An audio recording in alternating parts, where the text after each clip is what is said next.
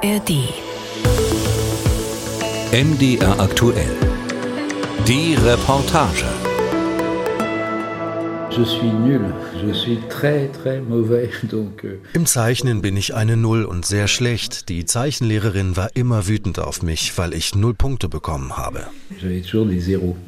Das Talent hat der adrette 63-jährige Bernard Ruiz Picasso nicht von seinem Großvater geerbt, aber Ich habe eine wirklich bedeutende Picasso-Sammlung. Die größte oder nicht sei dahingestellt. Wichtig ist, was in den Bildern steckt, nicht ihre Anzahl. C'est pas le nombre d'œuvres que l'on a. Bernard Ruiz Picasso lebt in Monaco und empfängt im Bellevue Palace. Sein Büro mit ordentlich gestapelten Heftern ist kaum größer als sein Schreibtisch. Gerade bereite er eine Schau für das New Yorker Museum of Modern Art vor. Ein Lieblingswerk des Opers? Fehlanzeige. Ça dépend euh, vraiment euh, du moment. Das hängt vom Moment ab. Es ist wie in einer Bibliothek. Man nimmt mal das eine, mal das andere Buch. Der Kubismus aber ist für mich ein Schlüsselmoment und seine letzten Werke die finale Signatur der Karriere des Monsieur, der viel gearbeitet hat. Manchmal huscht ein zurückhaltendes Lächeln über sein Gesicht und dann blitzt eine verwirrende Ähnlichkeit auf. Die Augen, der Haarkranz. Ich bin in diese Familie hineingeboren, aber ich habe nichts gefordert. Ich wurde eher einfach erzogen. Man hat mir vor allem beigebracht, die Menschen zu respektieren. Das Erben fand der Enkel seltsam. Doch Bernard Ruiz Picasso hat sich den Zugang zur Kunst langsam erarbeitet, sich kultiviert nennt er es. Dabei wurde Bernard wegen des Opas in der Schule noch gemobbt. Ah bah, surtout à l'école, Picasso dans les années 60 était In den 1960er Jahren war der Beruf des Künstlers nicht gerade angesehen, besonders wenn derjenige so komische Sachen malte. Ich musste mir alle möglichen Kommentare anhören. Er zeichne die Augen anstelle der Ohren, die Nase anstelle der Augen. Es war lächerlich. Mit seiner Mutter hat er das Museum in Picassos Geburtsstadt Malaga gegründet und dafür über 200 Werke, auch Keramiken gestiftet. Grâce à Picasso, on peut célébrer euh, l'art. euh, Dank Picasso können wir die Kunst feiern. Sie ist ein individuelles Bedürfnis. Nimmt man sie uns, macht das Leben keinen Sinn. Die Zeiten sind tumultartig, aber die Künstler fordern Hoffnung ein. Vereint zu sein ist sinnvoll, nicht einander zu bekämpfen. Er spricht vom Meister wie ein Kunstexperte und erinnert sich dann doch, dass es auch sein Großvater ist. Als Picasso starb, war Bernard fast 14. Mes souvenirs sont ceux d'un grand-père Ich erinnere mich an einen aufmerksamen, wohlwollenden Großvater mit andalusischem Familiensinn. Wir waren mit ihm in den Ferien beim Stierkampf, spielten zusammen am Strand. Für mich wundervolle Erinnerungen. Die Geschichte habe die Familiendinge dann etwas anders gestaltet, deutet der Enkel die Dramen des Picasso-Clans an. Seine neun Jahre ältere Halbschwester Marina wurde vor Jahren in der Presse deutlicher. Picasso habe alle um sich herum ausgequetscht wie seine Farbtuben. Ihr gemeinsamer Vater, der Picasso als Chauffeur diente, habe sich Mut angetrunken, wenn er zu ihm ging.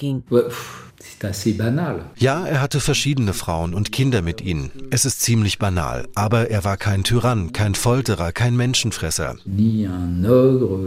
In Bernards Büro hängt kein Picasso. Dafür Bilder von Jesse Homer French. Gemsen auf trockenem Boden und Rauch über entflammten Palmen. Und im Flur? Ich amüsiere mich mit Werken, die ein bisschen Trash sind. Hier habe ich noch ein Monsieur Mushroom von einem jungen, unbekannten Künstler, den ich mag. Das ist ziemlich rock'n'roll. Das schräge Pilzmonster in blau-violett. Genau die Farben von Bernard Ruiz Picassos Schlips und Jackett. Zufall, lächelt der Erbe, mit ein bisschen Rock'n'Roll-Sehnsucht im Blick und konzentriert sich auf eine optimistische Botschaft seines Großvaters. Picasso hat ein Leben lang Dinge getan, die ihn begeisterten. Er wollte unabhängig sein, sich für Werte einsetzen. Er feierte das Leben, indem man an etwas glauben, es anpacken und mit viel Leidenschaft dafür kämpfen muss. Die Botschaft wird auch durch viele Ausstellungen im Picasso-Jahr transportiert. Eine organisiert ein guter Bekannter von Bernard Ruiz Picasso, ein paar Stationen von Monaco mit dem Küstenzug entfernt. Ein Fenster zum Meer und drei nach Süden, in einem hohen Raum, in dem Steinkapitelle die Decke tragen. Das war Picassos Atelier in der Hafenstadt Antibes. Chefkonservator Jean-Louis Andral, Jeans, blauer Pulli, orangefarbenes Halstuch, Jacke in beige, ist ein farbenfroher, guter Museumsführer. Sie sind hier in der zweiten Etage des Picasso-Museums von Antibes, in der wir die Dauerausstellung zu Picasso zeigen. Außergewöhnlich ist, dass wir Werke zeigen, die er auch genau hier gemalt hat, von Mitte September bis Mitte November 1946. Er war damals Gast des Museumskonservators. Der hat Picasso einen großen Saal auf dieser Etage als Atelier überlassen. Was aber malt Picasso 1946, kurz nach dem Krieg? Quietschfidele Faune oder La Joie de Vivre, Lebensfreude in Strandgelb und Meeresblau. Darauf tanzt seine Muse barbusig. Sie ist nie weit entfernt und 40 Jahre jünger. Françoise Gillot wird wenige Monate später das erste gemeinsame Kind bekommen und wenige Jahre später mit ihm brechen. Affären, ihm alles unterordnen, all dies trübt heute Picassos Bild. Chefkonservator Andral. Ich habe das Glück, für ein Museum verantwortlich zu sein, wo in Picassos Biografie Françoise Gillot seine Partnerin war. Sie war die einzige Frau, die ihn verlassen hat. Im Blick auf MeToo, sich heute all diese Fragen zu stellen, ist normal. Aber deshalb aus Picasso den Menschenfresser zu machen, den man jetzt aus ihm machen will, hieße ins andere Extrem zu verfallen. Es bedarf doch einiger Nuancen mehr. So setzt der Chefkonservator im Picasso ja eigene Akzente. Die Schau in Antibes sei die einzige, die sich Picassos letzten vier Schaffensjahren widme. Sein Museum gehört mit 150.000 Gästen im Jahr zu den meistbesuchten an der Côte d'Azur. Hier heißt es nun Picasso 1969 bis 72 und überraschend La fin du début das Ende vom Anfang. Es ist ein Moment extremer Freiheit und Fülle an Werken. Rund um seine 90 Jahre fängt er an zu malen wie ein junger Mann. Ich habe der Ausstellung diesen Untertitel gegeben, weil seine Malerei in der Zeit wie ein zweiter Frühling, ein innovativer künstlerischer Überschwang ist. Was wäre wohl daraus geworden, wenn Picasso ein paar Jahre länger gelebt hätte? Der Matador, Flötenspieler und nackte Frau, der Jugendliche heißen die Werke. 41 sind ausgestellt. Chefkonservator Andral. Für mich ist das eine Art Zusammenfassung seiner Kunst. Denn die Themen kehren wieder. Sie sind mit seinen Erinnerungen verbunden an seine Kindheit, an den Stierkampf, an seine Meister. Also eine Rückkehr zur Quelle. Picasso ist kreativ, doch leidet die Qualität seiner Kunst im Alter? Er malt viel weil er die Bilder schnell malt. Es ist ein Fapresto. Beeil dich. Einige Kritiker sagten, er beherrsche seine Mittel nicht mehr, weil er nur ungefähr malt, wie Graffiti. Picasso selbst hat das nicht gestört. Er fand, man könne in der Malerei durchaus übertreiben und in einer Art Exzess sein. Aucun problème à être dans une sorte d'excès. Die Quelle ist der Anfang des Flusses. Und in dem Moment, wo die Mündung, wo Picasso sich ins unendliche Meer des Todes stürzt, geschieht etwas Außergewöhnliches. Genau diesen Moment fängt Chefkonservator Jean-Louis Andral im Picasso-Jahr im Museum in Antibes ein. Kurz vor seinem Tod 1973 besucht die Journalistin Hélène Parmelin Picasso in seiner letzten Villa in Mougins, 14 Kilometer nordwestlich von Antibes. In einem Buch schreibt sie, Picasso habe ihr gesagt, eigentlich beginne er gerade erst und unter Lachen hinzugefügt, er sei wohl nie so sehr Maler gewesen wie in seinen letzten Bildern. Übersehen? Ausgeschlossen. Auf einer Aussichtsplattform im Dorf Mougins hoch über Cannes steht Picassos Bronzekopf wie eine Trophäe. 2,40 Meter hoch, 500 Kilo schwer. Für mich war er ein Genie. Unglaublich, dieser Mann. Sagt Maries Collet, die gleich nebenan im terrakottaroten ehemaligen Hotel Vast Horizon, weiter Horizont, ihre Erinnerungen erzählen will. Hierher kam Picasso ab 1936 zur Sommerfrische aus Paris. Marise hat sich schick gemacht, roten Lippenstift aufgetragen, ein buntes Tuch um den Hals gelegt mit gelbem Stier. Picasso liebte den Stierkampf und Marise verehrt ihn. 1970 nach Mougins gezogen, ist die Augenzeugin heute 80 Jahre alt. Je l'ai aperçu dans son jardin. Ich habe ihn in seinem Garten gesehen, denn mit meiner Schwester habe ich mich um die Kapelle Notre-Dame de Vie gekümmert und die steht direkt neben seinem großen Anwesen. Wir haben ihn nicht gerufen.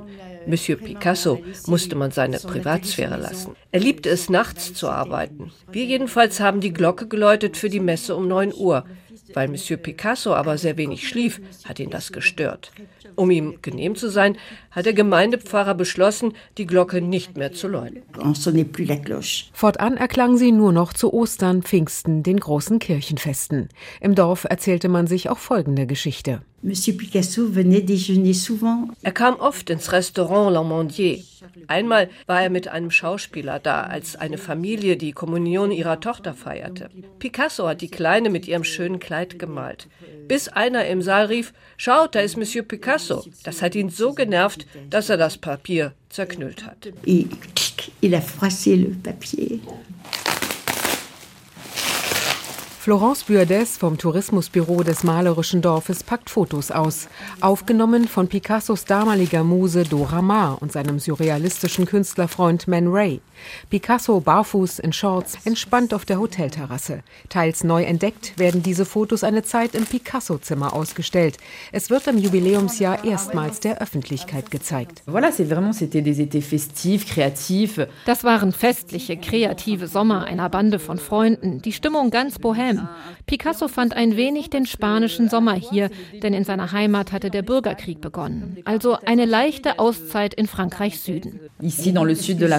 Es ist, als sei Picasso nur kurz spazieren gegangen. Gebäck auf einem kleinen Tisch, Pinsel und Palette auf einem größeren, Koffer, die ihm gehört haben könnten.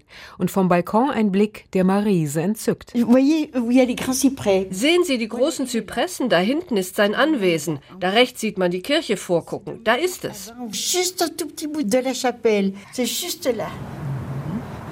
Alors là, nous sommes un petit peu en contrebas du, Hier sind wir nun dem Dorf gegenüber, unter hundertjährigen Zypressen, ein magischer Ort.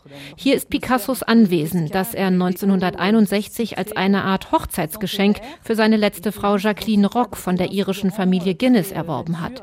Und hier stehen bereits zwei übermannsgroße Minotauren der englischen Künstlerin Beth Carter für das Jubiläumsjahr. Sie ist von dem mythischen Wesen genauso inspiriert, wie es einst Picasso war. Die sind deux Minotaures Picassos alter Ego. Heute hätte ihn wohl der Lärm der Fernstraße im Tal gestört und dass sein Anwesen ein Geschäftsmann aus Sri Lanka gekauft hat. Dafür ehrt ihn das künstlerverliebte Dorf Mougin auf Schritt und Tritt. Und doch wurde Picasso auf Wunsch Jacquelines 140 Kilometer weiter westlich in einem unzugänglichen Schlosspark begraben. Mougin, Dimanche 8 Avril 1973. Mougin, Sonntag, 8. April 1973. Es ist fast 12 Uhr. Die Portale eines unglaublichen Schicksals schließen sich. Pablo Picasso ist gerade gestorben. Pablo Picasso vient de s'éteindre.